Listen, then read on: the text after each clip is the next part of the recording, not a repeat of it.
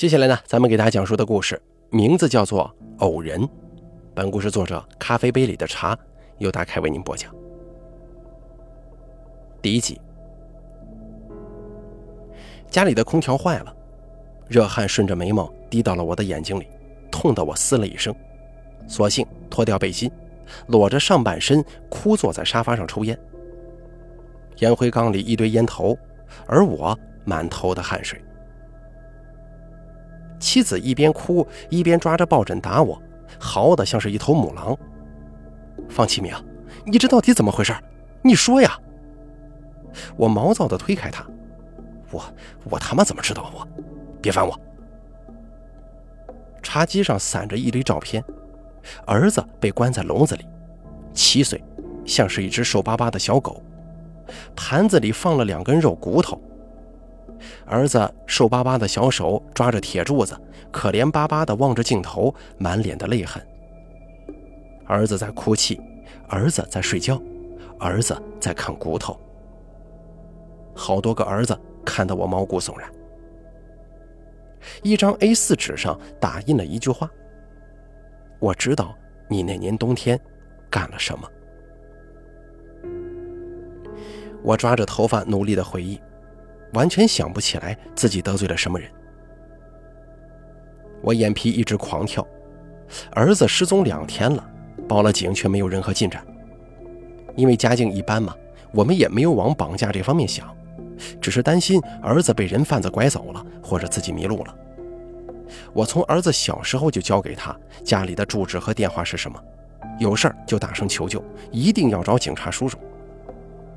儿子聪明极了。从来不吃陌生人的东西，一有谁假装带他走，他就会拼命的挣扎，大声哭闹。家里所有的亲戚都出动了，到处托人在车站找人，让警方找周围的监控录像。儿子一直在小区的周围玩耍，突然在大门口冲着一个小伙伴挥了挥手就跑掉了。两个小男孩就这样消失在了视频当中。我们这片小区并不是每条街都有监控视频，只能眼睁睁地看着两个孩子走出了监控区。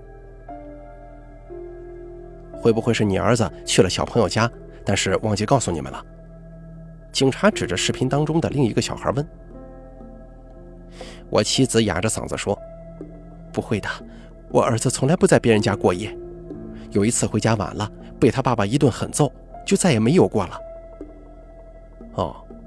那这个小朋友你们认识吗？警察放大画面，指着一张模糊的脸问我。我的鼻子都快贴上去了，却还是看不清楚视频中的小男孩是谁。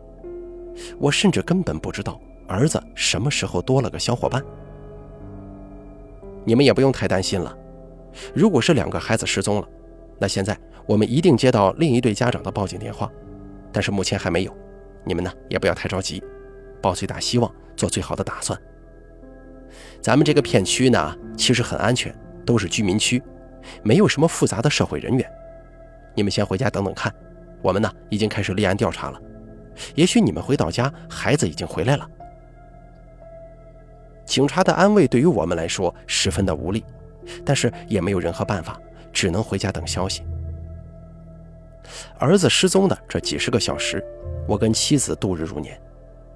终于在昨晚接到了一个电话，电话那头是个粗糙的男人的声音：“你儿子在我这儿。”我努力想要从绑匪的声音当中听出一点线索，但是这句话让我绝望了。那个声音明显使用了变声器。我抹了一把眼泪，低声祈求道：“只要你不伤害我儿子，我保证不报警。我并不有钱呐。”但是为了我儿子，我一定尽力筹钱。大哥，人心都是肉长的，我只有这一个儿子，求求你了。电话那头一阵沉默。我说过我要你的钱了吗？我的心脏瞬间从胸腔蹦到了喉咙。我送了一份礼物给你们，就在巷子尽头那个蓝色的大垃圾桶里，你最好抓紧时间。万一被人捡走，那可就惨了。哦，是个黑色的垃圾口袋装着的，上面用一圈透明胶带封了口的。我对着电话里一阵忙音陷入了呆滞，然后猛地冲了出去，一路狂奔到巷子尽头的垃圾桶中，疯狂地翻找。在一片搜丑当中，我翻出了滴着菜汤的黑色垃圾袋，它被一圈胶带扎得严严实实。第二集，我从来没有这么害怕过，浑身都在战栗，每一个毛孔都因为惊恐而紧缩着。我把妻子搂在怀里，两个人沉默地流着眼泪。我们很辛苦才有了这个孩子，为此跑了不下十家医院。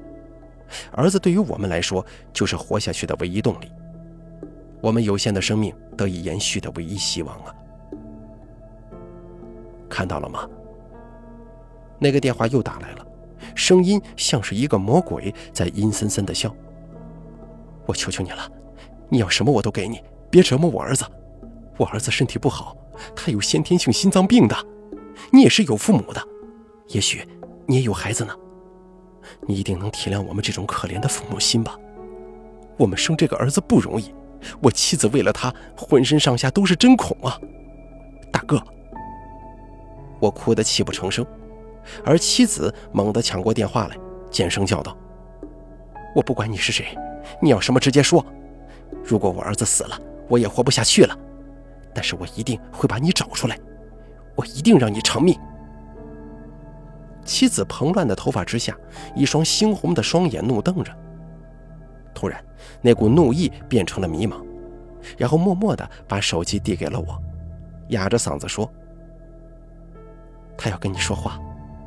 他说，咱们的儿子能不能活着，全靠你了。我给你一天的时间，你好好想想，那年冬天你干了什么？不要追踪这个号码，没用的，更不要报警。”否则，下次的照片就是你儿子的尸体。说完之后，男人挂断了电话，只留我傻站在原地。我抽完了整整一包烟，也没想起关于冬天的什么破事儿。我没借过高利贷，没偷，没抢，没开车撞过人，偶尔过马路还扶一把老太婆。我自认为自己还算是一个善良的人。但是我真的不知道自己在某年冬天干了什么，以至于让我的儿子陷入险境。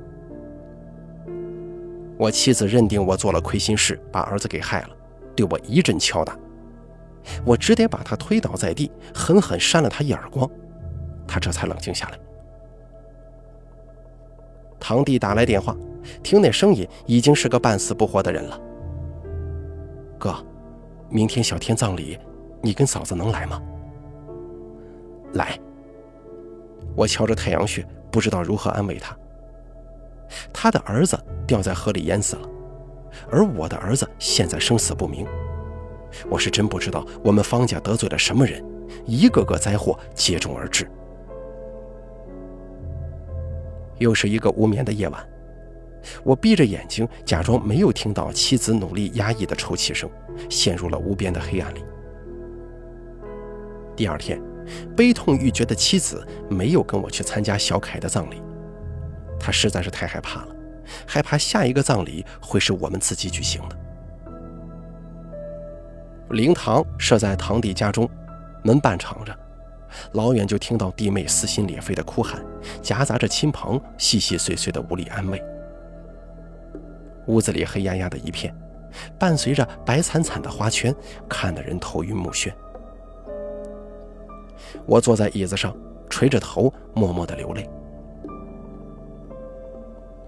堂弟的儿子小凯，跟我们家小明同岁，两个人亲兄弟一般好。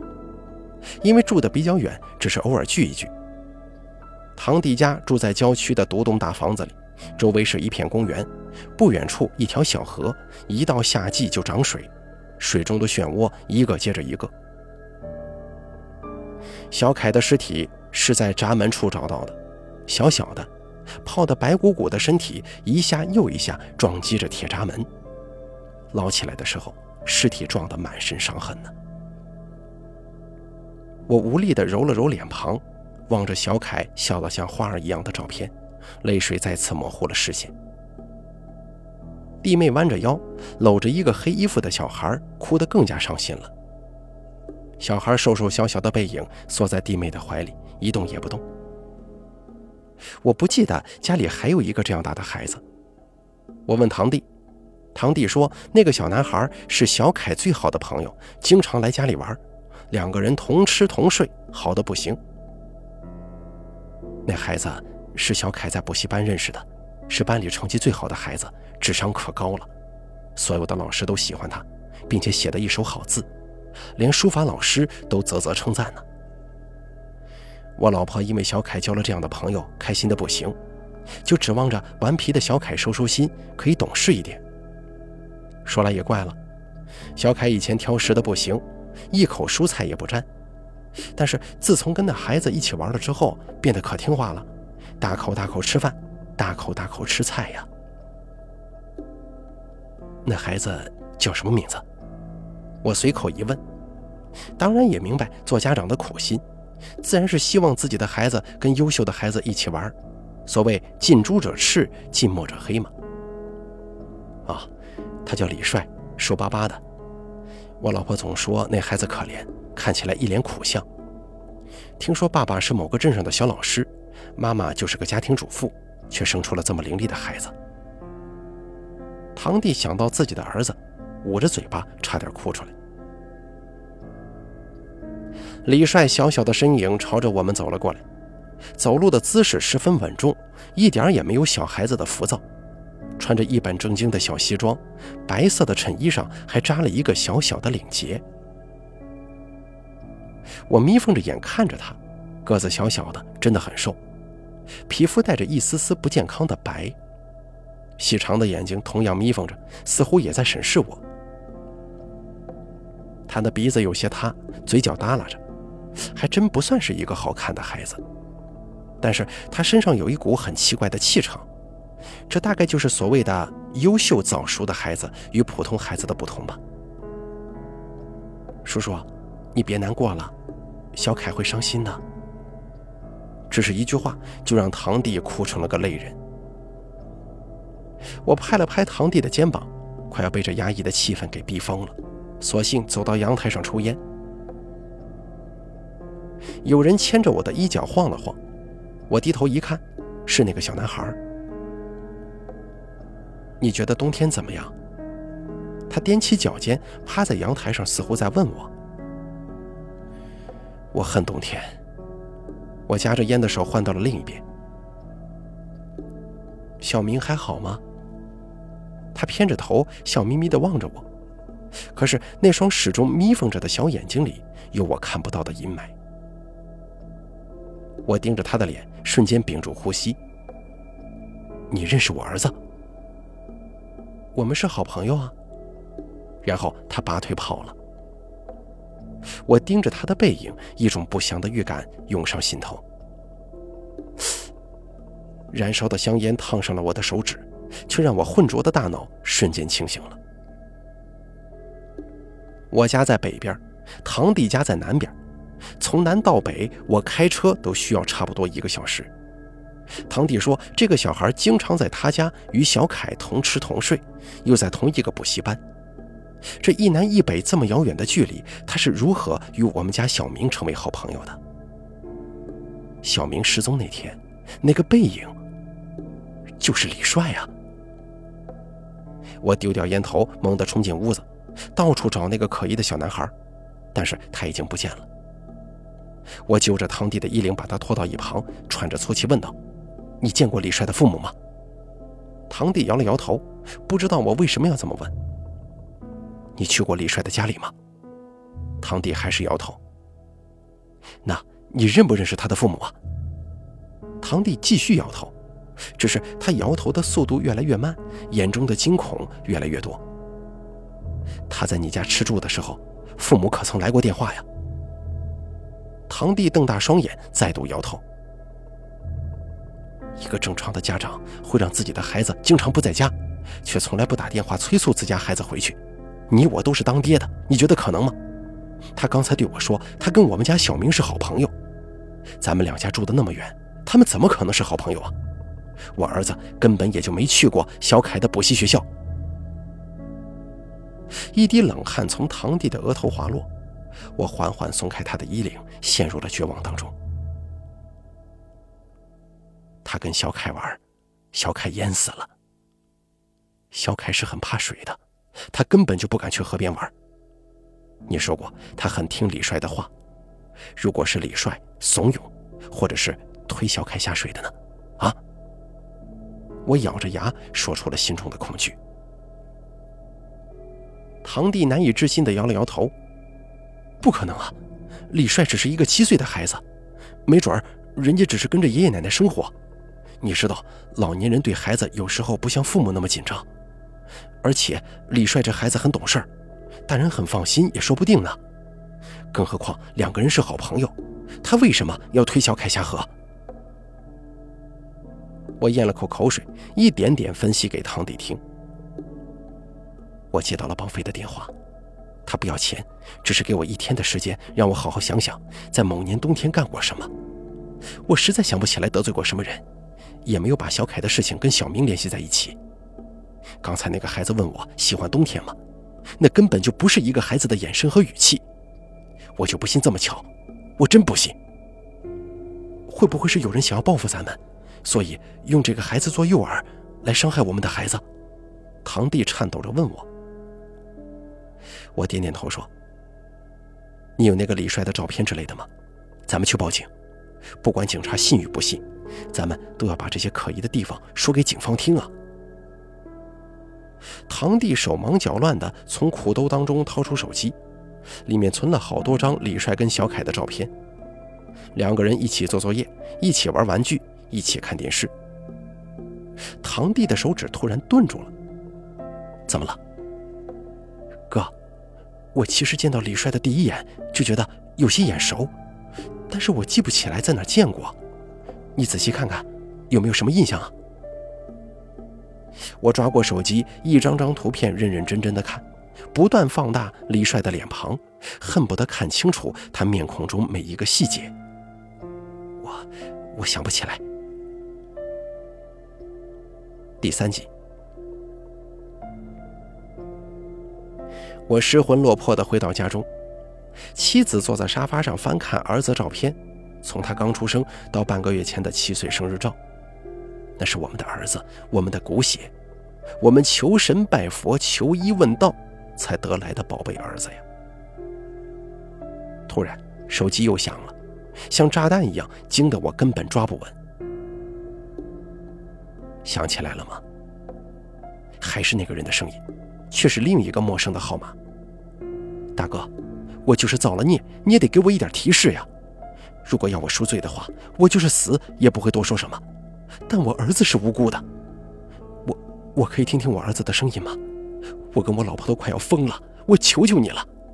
只要能让我儿子活着，你说什么都行。男人沉默片刻。然后我听到了一个熟悉的声音：“爸爸。”我刚要说什么，男人已经把电话抢了过来，冷冷地说：“现在知道失去骨肉是什么感觉了吧？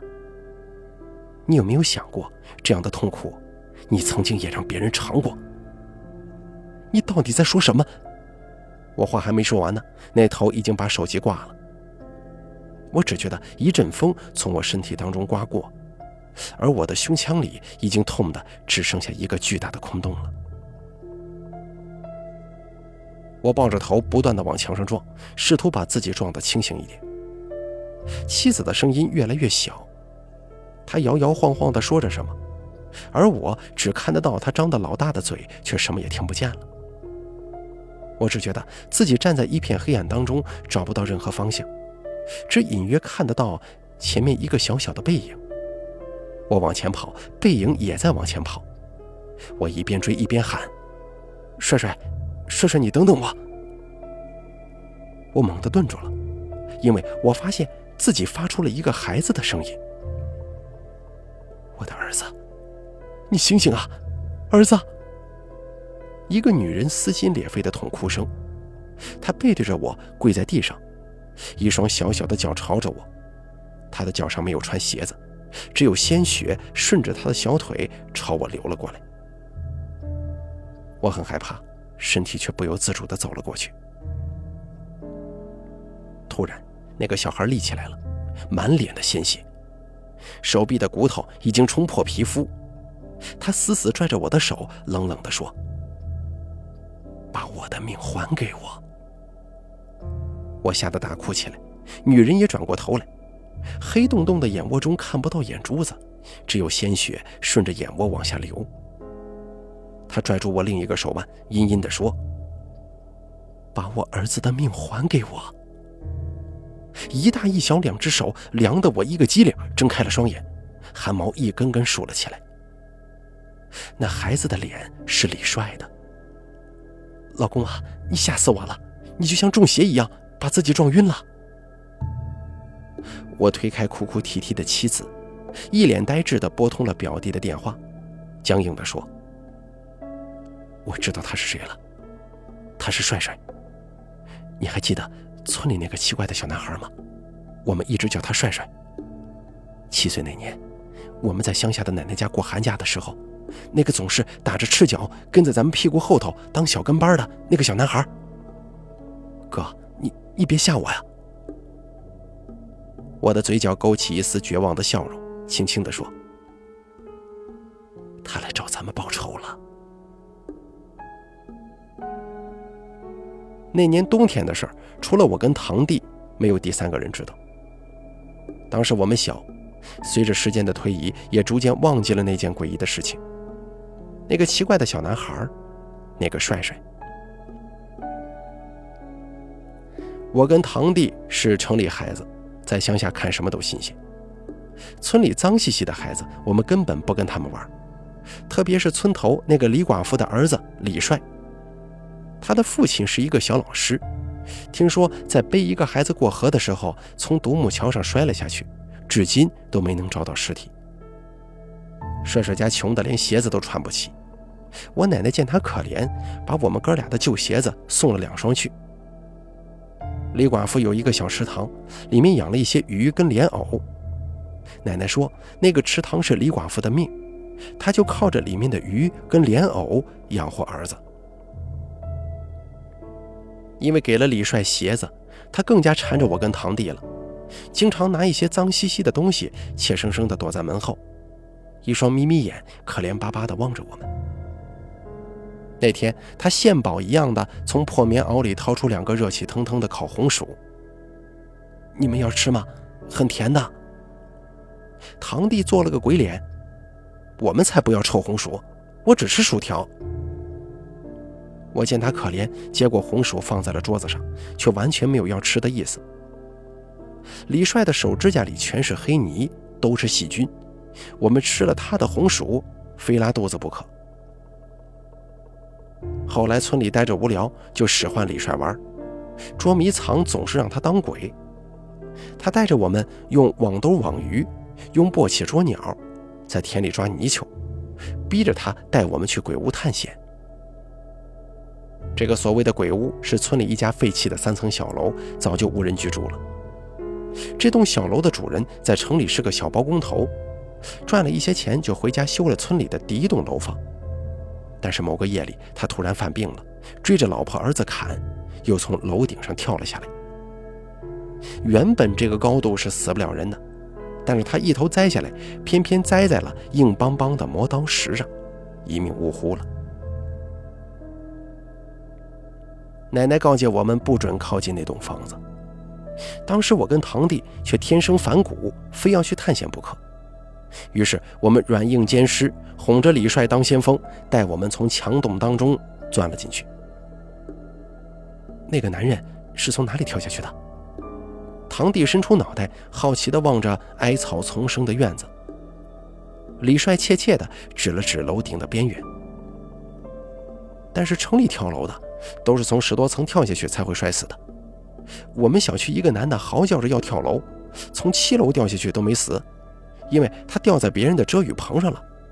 哥，你相信三楼跳下去会死吗？听着堂弟的问话，我摇了摇头，表示不信。可是李帅结结巴巴地解释，这一切都是千真万确的。他还拖着我们赶快离开这儿，因为天要黑了。不行。我偏不信那个男人是跳楼死的，我跳跳看会不会死啊？顽皮的堂弟在楼顶边缘跃跃欲试，我当然知道他是闹着玩的，但李帅却吓得快哭出来了，冲过去拼命的想要把堂弟拉回来。二人拉扯之间，突然一道黑影就坠了下去，砰的一声闷响，李帅消失在了草丛中。我跟堂弟呆呆地站在原地，吓得忘记了呼吸。堂弟猛地拖着我，拼命往下跑。我们在草丛当中发现了满脸是血的李帅，他的头刚好摔在那块磨刀石上，瞪大的双眼当中写满了疑惑，身体像触电一般颤抖，嘴里咕嘟咕嘟的冒着血沫子。我扯着嗓子大声呼救，堂弟却盯着李帅的身体，吓得一句话都说不出来。哥，天要黑了，我害怕，咱们回家吧，该吃饭了。奶奶如果找不着我们，会着急的。堂弟冰凉的小手握着我，用力把我往前拖。我一步步跟在他身后，半是挣扎，半是妥协。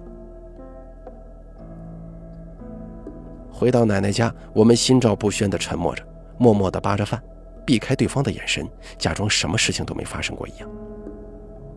那个夜里，我们睡得很沉。听说李寡妇呼唤儿子的声音，响彻了整个村子。第四集，我在老地方等着你。如果你还是没能想起来，那就等着给你儿子收尸吧。男人又来电话了。我捧着妻子的脸，用力擦干她脸上的泪水，一字一顿地说。我去去就回来，你好好休息。等你醒了，咱们儿子就回来了。老公啊，你去哪儿啊？老婆追出来，却被我无情的推开了。我疯狂的踩着油门，冲向了那个老地方。原本回到老家需要开车三个小时，我不要命的用了两个小时就开到了村子里，然后一路狂奔着去了那栋废弃小楼。夏日的黄昏，热得人喘不过气来。李寡妇家的池塘早就被填平，盖了一栋新房子。村子里几乎家家户户都是三层小楼，绿色的稻田迎风摇摆，而那栋被人刻意遗忘的小楼却还是孤零零的伫立在那片荒草丛中。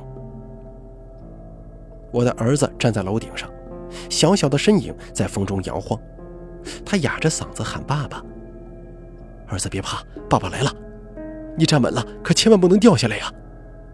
荒草淹没了我的小腿，我仰着头冲儿子拼命喊。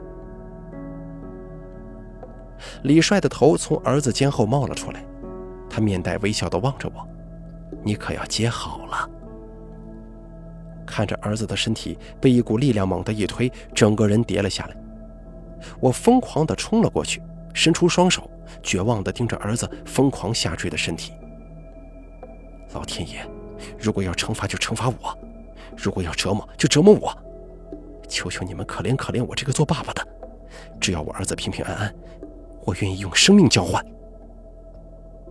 一股巨大的冲击力撞击在我的肩膀上，我用尽毕生的力气死死抱住我的儿子，但还是被那股冲击力撞得退后了几步，重重仰了下去。昏厥之前，我狂喜地听到儿子的声音，他在喊爸爸。你们送的鞋子，可能对你们来说是不想穿的破鞋，但却是那个时候我穿过的最好的鞋子了。我不知道怎么感激你们，甚至是讨好你们。你大概永远都不会明白，那个时候的我是抱着怎样的胆怯和喜悦的心情与你们在玩耍。迷迷糊糊当中，我听到了一个熟悉的声音：“为什么你们走的那么心安理得，而我妈？”只找到了我冰冷的尸体。那个声音让我的眼泪无言的顺着眼角滑落下来。但是我母亲不相信我死了，她拿着出嫁的时候娘家给的银首饰，还有老房子的地契，连夜赶到了那个老中医的家里，在他门口不吃不喝，连跪了三天三夜，不住的磕头，祈求那个老中医救我一命。那个老中医。没有人知道他的年龄。十年前从遥远的地方来到了这个村子安了家。他行得一手好医术，是个好心的老人。他看我母亲可怜巴巴的抱着我的尸体，大冬天的跪在冰冷的院子里，终于松口救我一命。但是他告诉我的母亲说他会折寿，因为按照生死定律都是一命换一命。我母亲原本还有三十年寿命，而且未来改嫁的还不错，她命里还会有个儿子的。但我那傻妈妈她不依呀，说不要什么好命。宁愿自己的命抵儿子的命。我睁不开眼睛，身上的剧痛从每一根骨头上传来，而我悔恨的泪水却无法洗清我的罪孽。中医问我母亲：“我死多久了？”母亲说：“还不到四天。”老中医说：“他运气好，因为过了七天，我回魂之后就要彻底离开人世了。”在他低沉的声音当中，我仿佛看到了那个可怜的女人跪在地上，肩膀颤了颤，眼泪无声的滑落，也不说话，只是跪在地上重重的磕头，额头在硬邦邦的石板上磕得砰砰作响，很快鲜血就从额头流了一脸。老中医叹了口气，把孩子的尸体抱进了屋子里，让他去挖自己池塘里的莲藕。老中医告诫满脸泪痕的女人：“你要想清楚，因为从此以后，你儿子就不人不鬼，不再受轮回之苦，要一世孤独，无生无死，如那淤泥般肮脏，又似着莲藕般纯洁。未来他的命运就不在我们的掌握之中了。”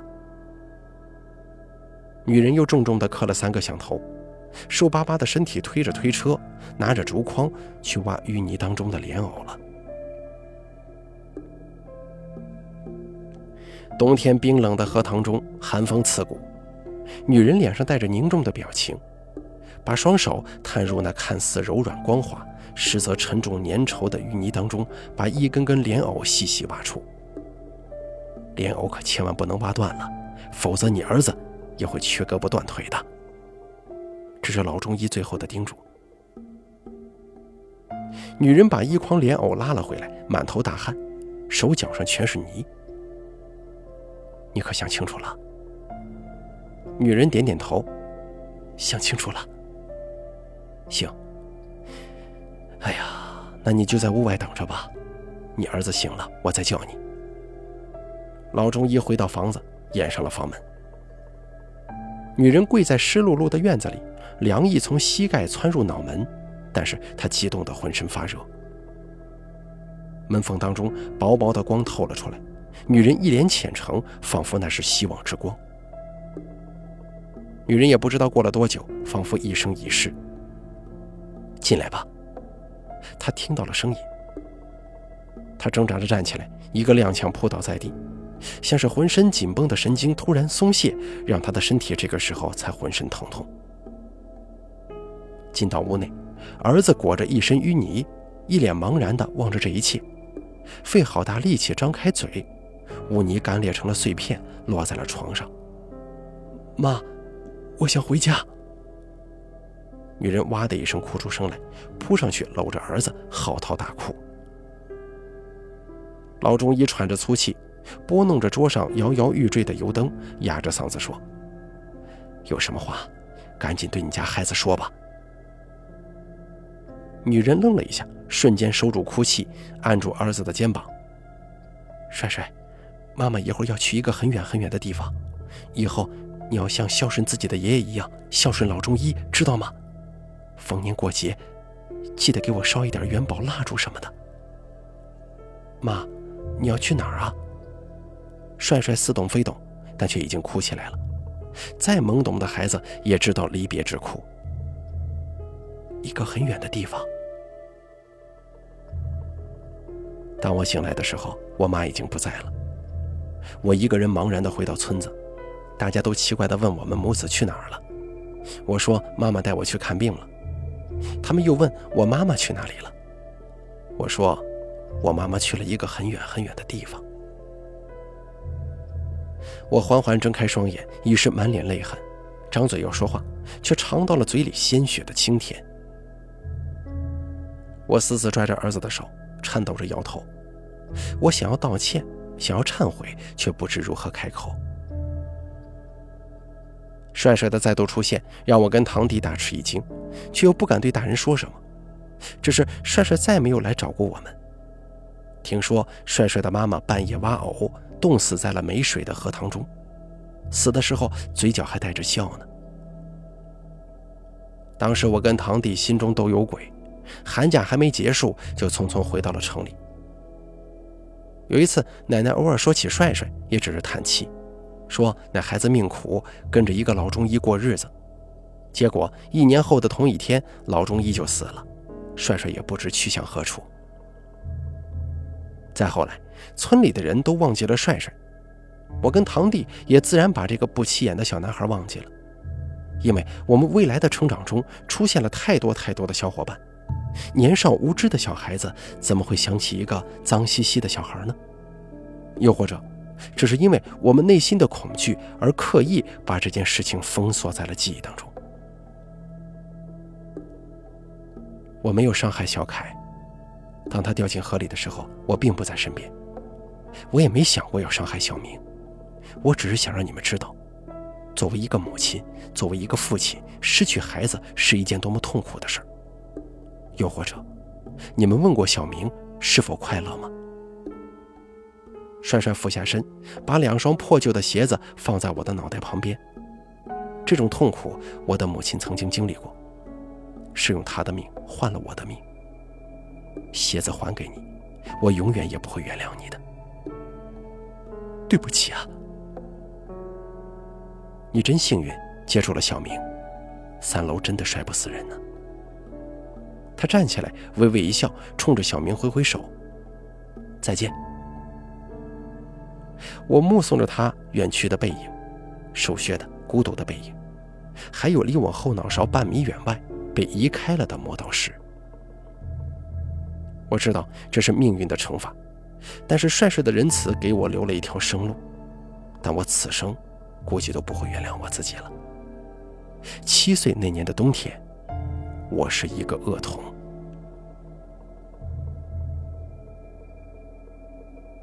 好了，咱们本期故事偶人就说到这儿了，感谢您的收听。本故事作者咖啡杯里的茶由大凯为您播讲。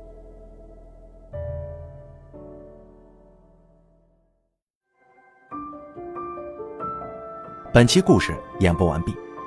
想要了解大凯更多的精彩内容，敬请关注微信公众账号“大凯说”。感谢您的收听。